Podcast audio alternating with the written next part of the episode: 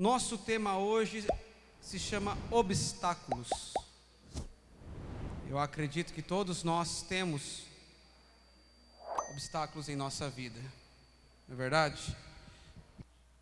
Deixa eu, isso, cortei para chiar. Todos nós temos obstáculos na nossa vida. E hoje eu quero ensinar você com a palavra do Senhor a como vencê-los. E eu quero trocar uma ideia contigo. Primeira coisa que nós temos que ver, cara, na nossa vida, é se realmente vale a pena nós tentarmos ultrapassar certos obstáculos. Essa é a primeira pergunta que você tem que se fazer. Vale a pena? Eu não estou falando para você desistir, cara. Ah, Alex, o cara chega em casa desanimado, a mãe chega para o filho e fala, ah, cara, você não vai para cima? Eu falo, não. Alex falou que não é tão assim. não é assim que é para você pensar. Mas há certos obstáculos na vida que são feitos para nós darmos a volta e cair fora. Há certos obstáculos na vida que a gente tenta enfrentar porque nós queremos.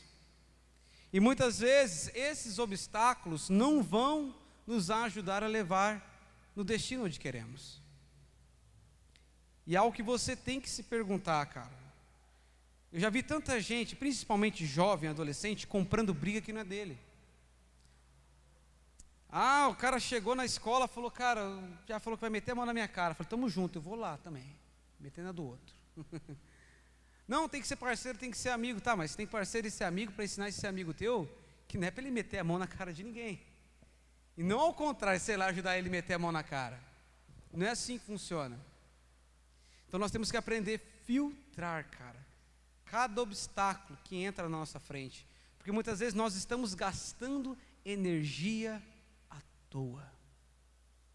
E essa semana, cara, eu estava lendo um dos meus livros favoritos da Bíblia, que é o livro de Eclesiastes. Cara, se você puder parar um momento na tua casa e começar a ler esse livro, você vai ver que é um. É um. Cara, não tem nem palavras para falar da riqueza que ele tem lá dentro. Você vai ver um homem, um senhor já, Salomão já era velho quando ele escreveu aquele livro, e ele conta toda a história de vida dele tudo que ele viveu, tudo que ele aprendeu, e ele resume num livro muito forte. E ele fala que muitas dessas vezes, ele chega num primeiro determinado momento, capítulo 2 fala assim que eu cheguei a realizar os, todos os desejos do meu coração, Salomão falando.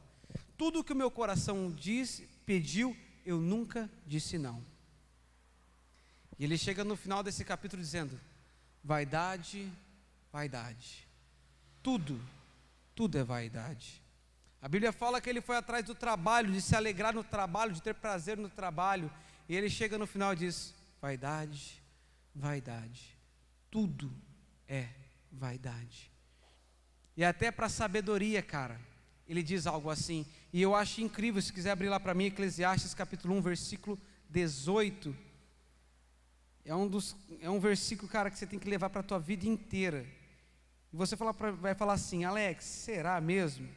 Você vai ver que na tua caminhada da tua vida você vai se deparar com algumas situações. E Eclesiastes 1,18. Porque na muita sabedoria há muito enfado, ou seja, há muito cargo, há muito peso. E o que aumenta o seu conhecimento, aumenta em dor. Olha o peso, cara, que esse o cara mais se, se, ele fala que o aumento de conhecimento aumenta a dor da pessoa, você imagina o cara mais inteligente que já existiu falar isso? Você começa, consegue imaginar o peso nas costas de uma pessoa que sabe tanto? Então nós temos que escolher o nosso caminho, cada obstáculo, cara, tem vezes que não vale a pena, porque a gente só está muitas vezes aumentando nossa dor com coisas desnecessárias correndo atrás de coisas que não vale a pena, que não vão te ajudar a alcançar o seu propósito, o seu objetivo em Deus. Nós não vamos chegar em lugar nenhum, cara. Então, a primeira coisa que você tem que ter na tua cabeça, vale a pena encarar esse obstáculo? Será que eu passando dele para lá, eu vou chegar a algum lugar dentro do meu projeto, dentro dos meus sonhos, dentro do meu propósito. Primeira coisa, você vai, já vai eliminar uns 40% de obstáculo na tua vida. já vai facilitar bastante. Mas vamos lá, você livrou 40% de obstáculos na tua vida. Agora, como você vai se desviar além de obstáculos desnecessários? Tem um obstáculo que não vale a pena, mas tem um obstáculo, cara, que você, em vez de comprar a briga, você dá um passo para trás. Provérbios capítulo 2, versículo 10. Vamos lá.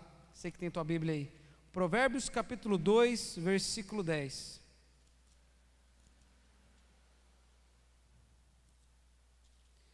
10 ao 18. Como desviar de obstáculos desnecessários? Você está indo no teu propósito, está indo no teu caminho, levanta um na tua frente. Provérbios capítulo 2, versículo 10. Pois quando a sabedoria entrar no teu, no teu coração e o conhecimento for agradável à tua alma, o discernimento te guardará e a inteligência te conservará para te afastar do mau caminho e do homem que fala coisas perversas, dos que deixam as veredas da retidão, ou seja, que deixam de andar nos caminhos do Senhor, para andar em caminhos escuros, que se alegram em fazer o mal e folgam com as perversidades dos maus, cujos caminhos são tortuosos e que se desviam nos seus caminhos, para te afastar da mulher estranha, sim, da estranha que lisonjeia com as suas palavras que deixa o guia da sua mocidade e se esquece da aliança do seu Deus. Como se desviar? Deixa a sabedoria entrar, deixa o conhecimento, deixa a palavra de Deus entrar no teu coração. E tudo isso, cara, você vai conseguir bloquear e filtrar a tua vida. Você consegue dar as costas para homens que falam bobagem, você não, come, você não é mais seduzido mais por mulheres que só querem te enganar você viu homem e mulher, estou falando para os dois. Tá? Mulher, você toma cuidado, porque se você deixar a sabedoria e a inteligência do Senhor entrar em você, você não vai cair encantada à toa, e o homem é a mesma coisa. Só você deixar a palavra do Senhor entrar na tua vida, o discernimento te guardará, e a inteligência te conservará. Não tem segredo aqui, cara. Não tem mistério. Provérbios, é, provérbios não, primeira carta de Paulo aos Coríntios, capítulo 1, versículo 10. Primeira carta de Paulo aos Coríntios, capítulo 1, versículo 10, diz assim. Capítulo 1, versículo 10. 10, desculpa. Primeira carta de Coríntios, capítulo 10, desculpa. Versículo 13. 1 Coríntios 10, 13. Não veio sobre vós tentação, senão humana mas fiel é Deus, que não vos deixará tentar acima do que podes. Antes, com a tentação, dará também o escape, para que possa suportar. A Bíblia fala que Deus não dá uma tentação, Deus não dá um peso, Deus não te dá um propósito, Deus não te dá nada do que você não possa suportar. Então, se você hoje não está suportando o peso que você carrega, você pode estar lidando com obstáculos desnecessários. Está no caminho, está fazendo o que deve ser feito, mas você começa a se perder com coisas tolas ao seu redor. Cara, para com isso. Isso é coisa desnecessária da tua vida. Se você fala assim, não, estou no caminho certo, mas não estou aguentando, estou suportando, não estou suportando, vou filtrar. Onde eu tenho que parar de olhar, onde eu tenho que focar, para que, que eu tenho que me atentar, para que, que eu tenho que me desligar que realmente não vai me ajudar? Já começamos por aí. Primeiro, encontre o seu propósito e não deixe qualquer obstáculo te desviar, ou te, te abater, ou não enfrente qualquer um. Segunda coisa, dentro do teu caminho, dentro do teu processo de crescimento com Deus, dá para se desviar de obstáculos desnecessários. E agora, Pronto, Alex, eu consegui, cara. Tirei 40% de coisas que não prestava. Dentro do meu caminho tirei mais uns 20. Mas agora eu tenho um obstáculo que eu tenho que vencer. Alex, não tem como desviar, é, é, faz parte do meu chamado, faz parte da minha vida, faz parte do meu objetivo. E agora? Como que nós vencemos ob obstáculos, eu coloquei aqui, não sei se vocês vão lembrar da escola, abióticos. Você sabe o que é um ser abiótico? É um ser que não tem vida. Lembra que nós falamos de bio, na escola a gente fala de bióticos e abióticos? Os que têm vida e os que não têm vida. Como que a gente lida com obstáculos que não, que não têm vida, que não são pessoas, que, que podem nos influenciar? Situações comuns do nosso dia a dia. Muitas vezes coisas administrativas do nosso trabalho, situações que a gente tem que conversar com o cliente, tem que conversar com outra pessoa, tem que conversar com o professor, tem um trabalho para fazer. Não é lidar com gente, é lidar com situações. Situações que muitas vezes nos levam a mentir. Situações que muitas vezes nos levam a ocultar a verdade, enganar, dar um migué. Mas uma coisa que nós somos muito bons de fazer uma gambiarra. Como que a gente encara isso? Como? A Bíblia fala lá em João 17, 17, a palavra do Senhor diz assim: santifica-nos, santifica-os, ou santifique-se na verdade. Se tem um, uma coisa que vai te ajudar a vencer obstáculos, situações na tua vida, é falar a verdade.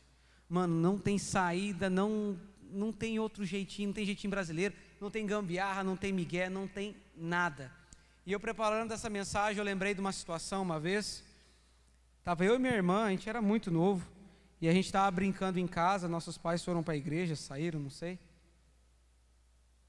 E daí a gente estava jogando bola em casa, eu não lembro direito o que, que bateu, mas bateu alguma coisa no quadro da minha mãe na parede, e era um quadro muito antigo, se dá mais antigo que eu. Eu ter ganhado de casamento, não sei.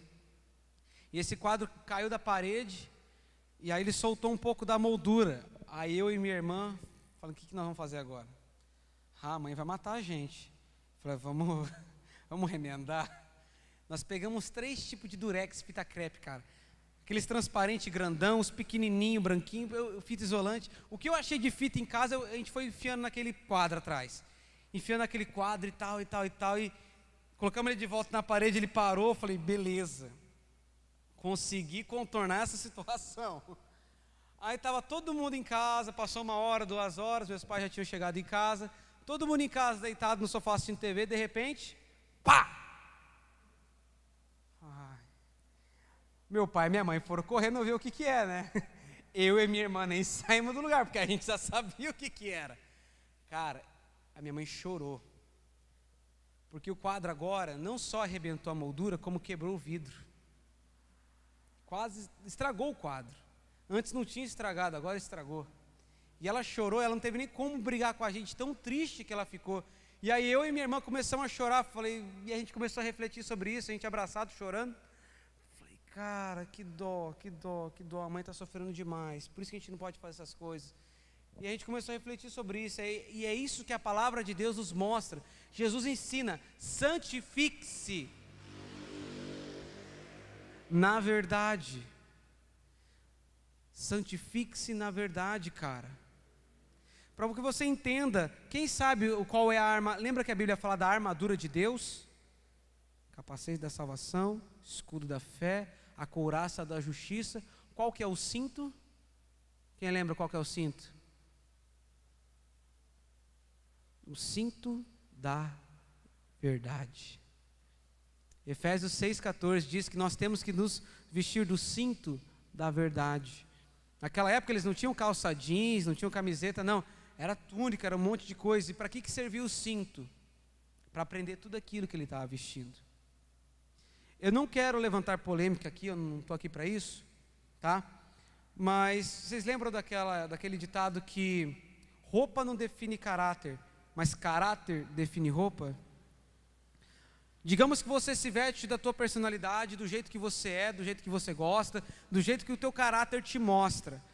Mas se você não for uma pessoa verdadeira, com uma, uma palavra que as pessoas confiam, que você bate no peito e fala assim: Eu estou falando, pode confiar. Se as pessoas olham você uma pessoa falsa, uma pessoa mentirosa, uma pessoa que toda hora está enganando, você pode vestir o que você quiser, nada vai parar.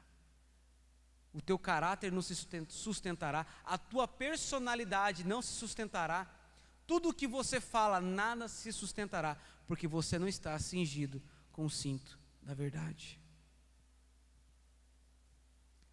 Eu vejo muito isso dentro das escolas, cara, ou faculdade, dentro do, do, da, do lugar da, da parte da educação, cara. Muito isso, gente mentindo, enganando, passando a perna, gente batendo migué no professor, no, no amigo de classe, ou bota meu nome aí no teu trabalho, eu esqueci. Mano, você está enganando só você mesmo. Quando você chegar na frente de uma, uma, entrevista de emprego, na frente da pessoa que quer te contratar, ela te faz uma pergunta e você não sabe responder, mas você passou naquela prova, você fez aquele trabalho, e você chega na frente dele e você não sabe responder, porque você não está com o cinto da verdade, você não está, tudo aquilo que você está vestindo não vale nada, porque você não está cingido da verdade. Salmos capítulo 15, versículo 2 diz algo interessante. Salmos capítulo 15, versículo 2 ao 5, está aí?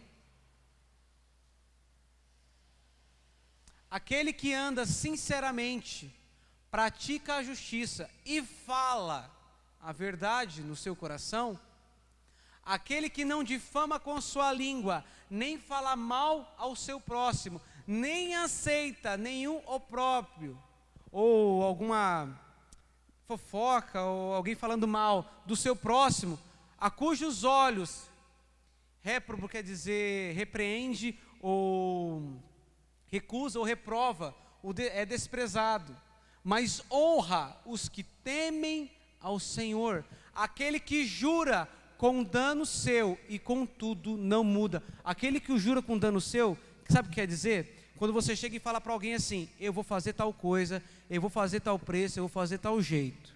Aí chega no dia você não tem o dinheiro necessário, você não tem o tempo necessário. Muitas vezes você tem que se sacrificar, abrir mão. Volta lá. Sacrificar, abrir mão.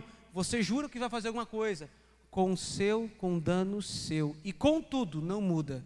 Não chega lá dando desculpa, ô oh, cara, não consegui fazer, ô oh, cara, não, você desculpa eu que eu falei que eu ia fazer, mas não deu tempo, eu fiquei sem dinheiro, eu fiquei não sei o quê. Aquele que não jura em vão, ainda que perca alguma coisa, mas mantém a sua palavra. Mantém a sua palavra. Versículo 5, pula lá para mim. Aquele que não dá seu dinheiro com usura, nem recebe peita contra o inocente. Quem faz isto, nunca, nunca, de jeito nenhum, será abalado. Como que eu venço, Alex, obstáculos abióticos, obstáculos comuns, coisas, situações do meu dia a dia? Falando a verdade, cara. Honrando o teu nome, honrando quem você é. Nós estamos perdendo isso no meio da juventude. Ah, por quê? Porque está muito fácil fazer amigo. Pelo amor de Deus, eu não consigo fazer um amigo aqui, eu entro na internet e eu faço em algum outro lugar. É sério. Nós temos um grupo no WhatsApp, eu e uns amigos meus, a gente joga um jogo chamado Valorante. É parecido com o CS. E naquele grupo tem oito, nove pessoas. E a gente nunca consegue juntar todo mundo. Sempre junta dois ou três. Aí um dia aleatório, entrou uma pessoa de São Paulo cujo meu cunhado, irmão da Maiara, já fez até amizade, tá nos melhores amigos do, do, do Instagram lá, quando, aquele negocinho lá de stories. Mano, nós não conseguimos gente para jogar aqui, a gente conseguiu em outro lugar. É muito fácil fazer amigo. Fala a verdade. É muito fácil com a internet você fazer amigo, você fazer um simpatizante com você. Você nem sabe quem é a pessoa, mas ela curte suas fotos, você curte com as fotos dela. E se alguém te pergunta sobre essa pessoa, eu vou com a cara dela. Ela é gente boa, ela curte minhas fotos. Tal. Por que, que a gente não consegue manter a amizade? Por que, que a gente não consegue firmar pessoas na nossa vida? Porque a gente não paga o preço, cara. A gente dá as costas para a pessoa e aí vai ficando pessoas importantes da nossa vida pelo caminho, porque a gente não paga o preço de ser uma pessoa verdadeira, de ser uma pessoa honrosa, de ser uma pessoa de respeito na sociedade. Tem gente que não liga para isso, mas cara, eu vou falar para vocês, a maioria das pessoas hoje que tem sucesso na vida, e não estou falando de dinheiro, que tem sucesso na vida, são pessoas que honram a sua palavra. São pessoas respeitadas. Aquilo que essa pessoa fala é quase que lei, porque tudo que ela fala é verdadeiro. Então, beleza, Alex, consegui vencer esses obstáculos da vida. E agora tem um obstáculo bem difícil, que é mais difícil que situações e obstáculos da vida. São obstáculos humanos. Porque situações não respondem, não falam, não é nada. Mas se você tem um obstáculo humano, o cara responde, o cara fala, o cara pode te xingar, o cara pode bater. pode acontecer N situações. Aí na situação não fica controlável. E como que eu venço, cara? Tem cada ser humano neste mundo. E eu não sei quem é pior. Se é o ser humano que é ruim, ou aquele que fala que tem cachorro que é melhor que muito ser humano aí. Eu não sei. Porque eu não vi na Bíblia que Jesus veio morrer pelos cachorros, pelos gatos, pelos cavalos, pelos, cavalos, pelos pigriquitos, pelos papagaios. Jesus veio morrer por gente, por seres humanos. Por mais difícil que a pessoa seja, Jesus morreu por ela. E tem vezes que a gente rebenta, destrói o obstáculo à nossa frente, simplesmente por não saber pular. Porque, gente, obstáculo não é para você meter o pé e destruir. Quem viu um pedaço das Olimpíadas, eu acho que viu umas três, quatro provas, e nas inúmeras que eu vi, eu vi dois se esborrachando no chão. E eu não ri. Ô oh, Jesus, é Ai, que dó. Mas você vê aquela corrida de obstáculos, ele não chega assim andando e metendo o pé no obstáculo e e rebentando. Não, eles pulam os obstáculos. Eles nos atingem, não atingem os obstáculos. Porque o obstáculo não foi feito para destruir, foi feito para você ultrapassar ele. Ele não está ali para você pisar e rebentar. Não, obstáculo humano também não é assim, não, gente. Aí eu vou ganhar dessa pessoa, você vai lá e solta uma palavra, xinga ela, rebenta ela, fala da mãe dela, fala da irmã dela, da avó dela, da décima geração dela. Aí, ó, saiu chorando, falou: ó, não peita aqui não. Que não, se não aguenta, desce do play. Não é assim, cara. Igual na Olimpíada, os caras não arrebentam obstáculos, os caras têm que pular. Pelo contrário, quando eles acertam obstáculos, eles perdem a corrida. Incrível, né? A gente acha que quando a gente atinge o obstáculo, a gente vai ganhar a corrida, mas quando eles atingem obstáculos, quem se machuca são eles. Quem perde a corrida são eles. Provérbios capítulo 22, eu vou te ensinar a lidar com as pessoas difíceis. O pessoal da equipe de trabalho já vai aprendendo para lidar comigo também, né? Não, só um amor, gente, só um amorzinho. Provérbios capítulo 22, versículo 24. Não seja companheiro do homem briguento, nem ande com o colérico. Colérico é uma pessoa, cara, estressada é uma pessoa que está por um fio, mas por um fio de explodir. Qualquer coisa que acontece, ela não vai aumentando assim a raiva dela, sabe? Alguma coisa acontece, ela vira. Ah! Já vira louca da vida. Ela não vai. Ih, tá estranho, ih, tá estranho. Ela começa a ficar nervosa. Não. Tá uma coisa fora do lugar. Essa luz ficou demais na minha cara. Uh, já fica louco. E esse, isso é uma pessoa colérica. Para se desviar da situação, para você vencer, é só não andar com gente assim. Ah, Alex, mas eu sou obrigado, porque o meu trabalho tem uma pessoa assim, no meu setor tem uma pessoa assim, na minha sala tem um cara que quando a aula está acabando, falta dois minutos, a professora já esqueceu, ele levanta, professora, não tinha tarefa? E eu odiava, porque ela ia corrigindo conforme a, a chamada, e vocês acham que eu era qual número? Por isso que meu filho vai chamar Zâmbia, Chinerai, alguma coisa assim. Porque Alex, cara, eu só fiquei com o número dois na minha vida, na faculdade, que tinha um cara que estudava comigo, que se chamava Alain. Então, a, o, e, o A vem antes do E. É a única vez que foi na faculdade que eu fui o número dois. A vida inteira eu fui o número um. Verdade, vamos correr, vamos lá. Alex! Ela nem olhava na chamada. Ela já sabia que eu era o número um. Alex! Eu já ia. Ah, miserável. Não, brincadeira, eu fazia, às vezes. Provérbios capítulo 12, vamos lá, versículo 16. Como que eu vou lidar com esse miserável? Que Jesus morreu por ele também naquela cruz. A ira do insensato se conhece no mesmo dia, mas o prudente encobre a afronta. Ou seja, na mesma hora que acontece uma situação, o insensato, o cara que não tem cabeça, o cara que não se controla, o cara sem noção, no mesmo dia, na mesma hora, todo mundo conhece a ira dele. Ou seja, ele desconta quem ele quiser, na hora que ele quiser, na frente de quem der na telha. Mas a Bíblia fala que o prudente, a pessoa correta, ela esconde. Porque a Bíblia fala, igreja, é, surrender, que nós podemos irar, normal. A Bíblia fala da ira de Deus, mas ela nos repreende na questão de pecar. Ela não abomina o nosso sentimento na hora de ira, mas ela abomina muitas vezes a resposta dessa ira. Ao pecado que pode vir depois dela. Por isso que ela fala que o prudente, cara, ela esconde. Provérbios 10, 12, ele encoraja o um amor.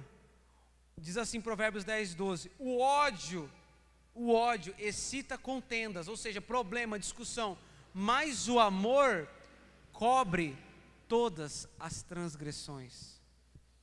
Você tem que pensar assim quando uma situação dessa acontece. Jesus morreu por ela, Jesus morreu por ela, Jesus morreu por essa pessoa também, não morreu só por mim, não. você tem que pensar que o amor de Jesus não atingiu só você, não, atingiu essa pessoa também.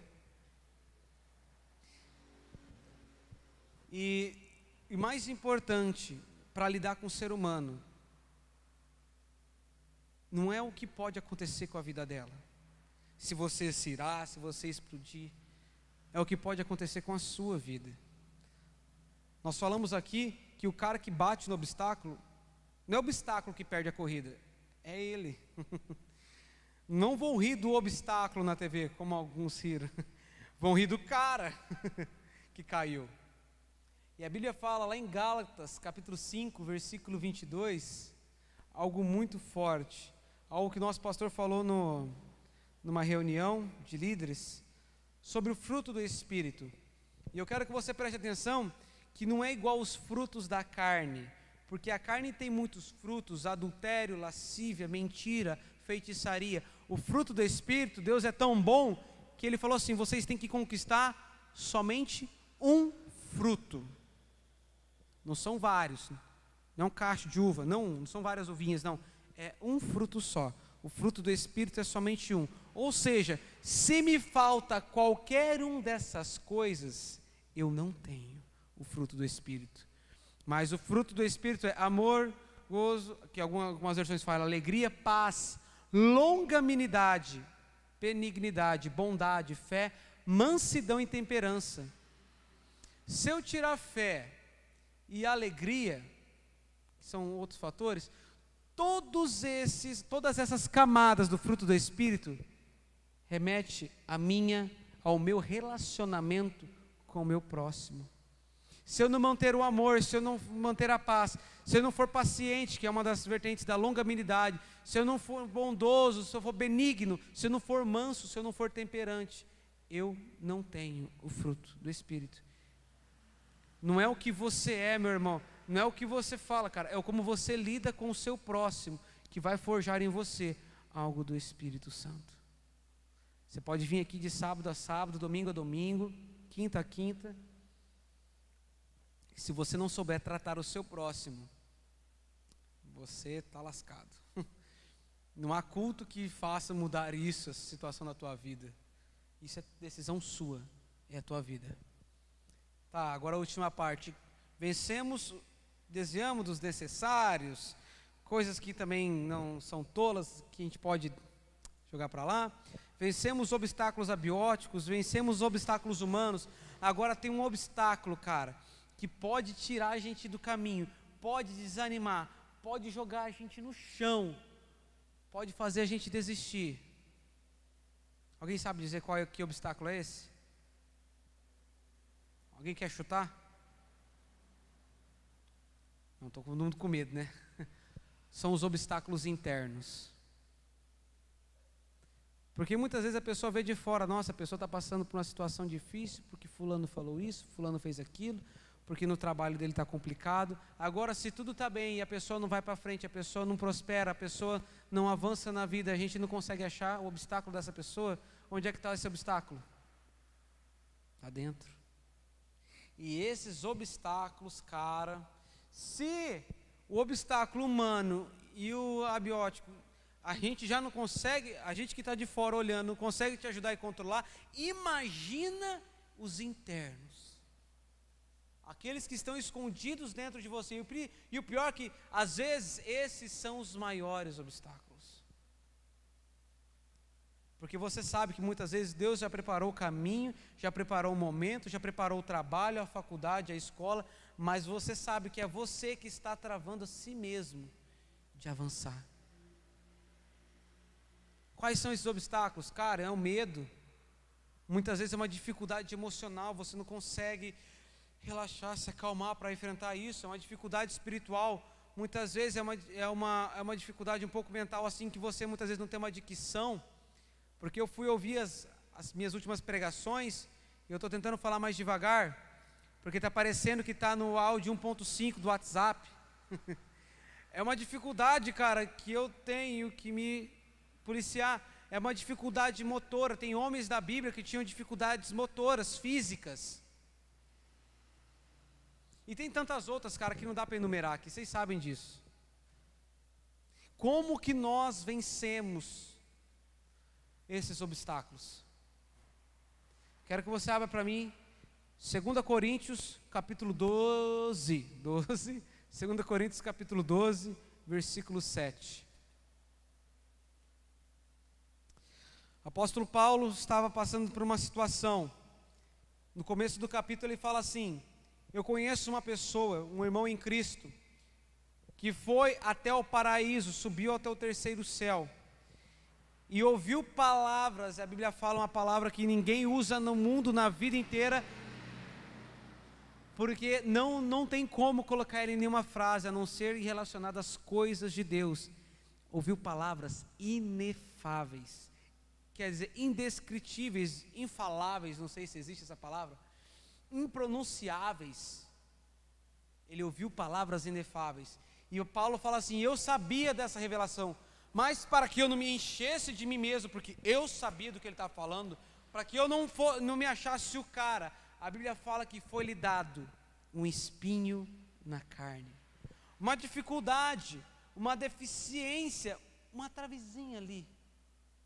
E como que nós vencemos? Olha só, e para que eu não me exaltasse pela excelência das revelações, foi-me dado um espinho na carne, a saber, ou seja, o mensageiro de Satanás para me esbofetear, a fim de que eu não me exalte.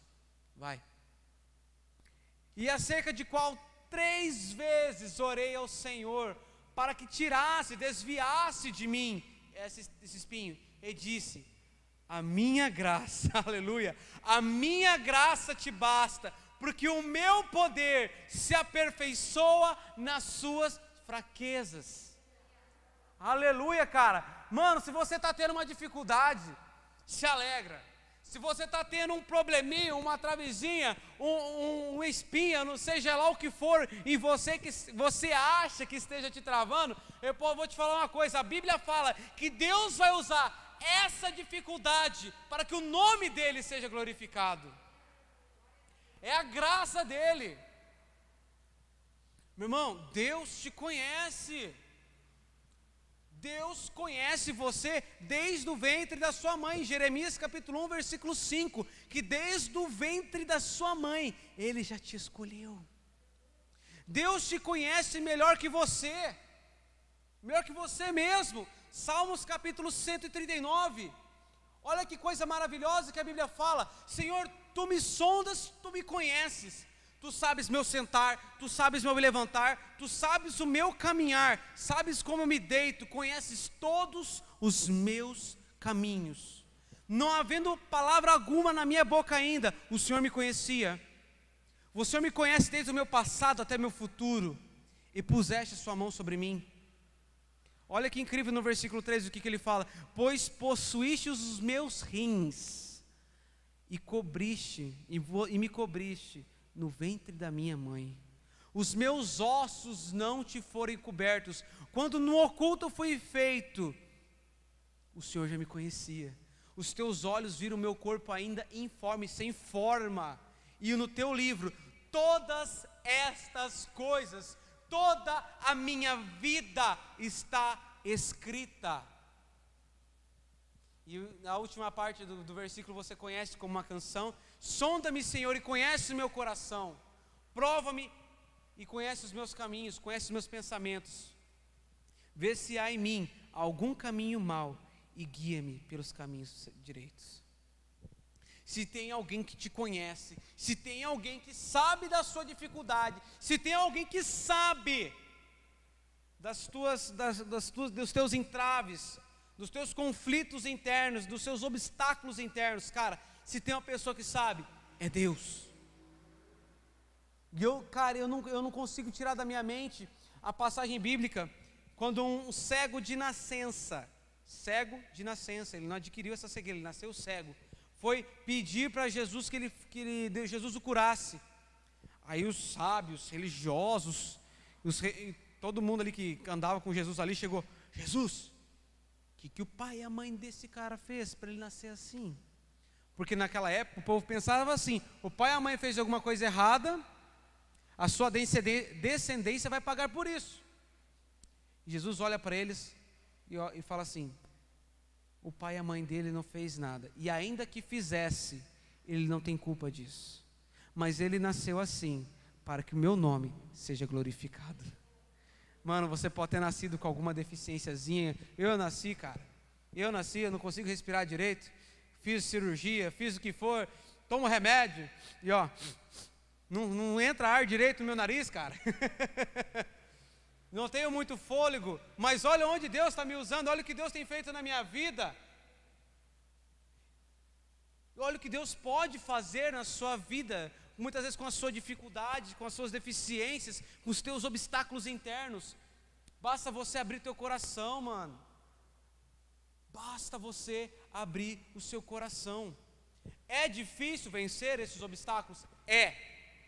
Agora ficou mais fácil, Alex? Não, vai ser continuar sendo difícil mas pelo menos você sabe o que fazer.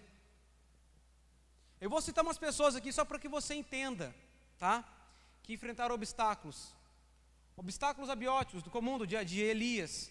Elias teve que fazer parar de chover, teve que fazer chover e teve que fazer pegar fogo no molhado. Eram os obstáculos da vida de Elias. Eu não sei se você tem passado por isso. Se te mandaram fazer chover no molhado, chuva, fazer, pegar fogo no molhado, se mandaram você parar de chover e mandar você mandar chover de novo. Não sei se você já tem passado por, uma, por um obstáculo desse. Moisés passou por obstáculos humanos e obstáculos internos. O Egito queria matar Moisés, ele fugiu. E quando Deus levanta ele, ele olha assim e fala: Cara, você não está entendendo. Ele fala para Deus: Cara, você não está entendendo. Eu não, não, não sei falar direito. Eu tenho problema na voz. Deus fala assim: Mas é aí que eu vou te usar, você não está entendendo? Todos esses homens tinham obstáculos, cara. Todos esses homens. Paulo tinha um obstáculo, meu Deus, intransponível. Para que você entenda quem era Paulo, Paulo era, era como Hitler. Você entendeu? Paulo era como Hitler. Ele não matava os judeus, ele matava aqueles que se convertiam a Jesus. Tudo bem, vamos. Mas era como Hitler, ele não matava qualquer um, não. Ele perseguia um tipo de pessoa, aqueles que seguiam Jesus. E agora você imagina Hitler hoje entrar numa sinagoga para pegar a palavra, para, entrar num templo judeu e, e dar a palavra lá dentro. Como é que vocês acham que o povo ia reagir? Como é que vocês acham que eles veriam? Você não acha que esse cara seria linchado? Era Paulo. Paulo era conhecido como assassino, porque ele era um assassino. Eu não sei o que você foi daqui para trás, daqui do teu passado, eu não sei, eu não me importo. E assim como Deus também não se importa, assim como ele não se importava com o que Paulo estava fazendo, ele só se importava com o que Paulo se tornaria. E é assim que Deus olha para você, não olha para o teu passado, não olha o que você fez, Ele olha o que você pode ser. Aleluia, aleluia, glória a Deus. Cara do céu.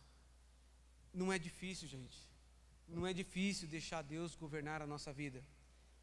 É como se fosse uma dieta, que eu estou precisando entrar. é como se fosse uma dieta. No começo, é difícil. Você tem dor de cabeça, você tem fome, você fica estressado. Dependendo do tipo de alimento que você corta, o teu humor muda. A gente quer perder peso, a gente corta os carboidratos, que geralmente são que é açúcar, são açúcares. Você para de comer açúcar, para de comer carboidrato, arroz e tal, seu humor muda, você fica mais nervoso, você não está mais calminho.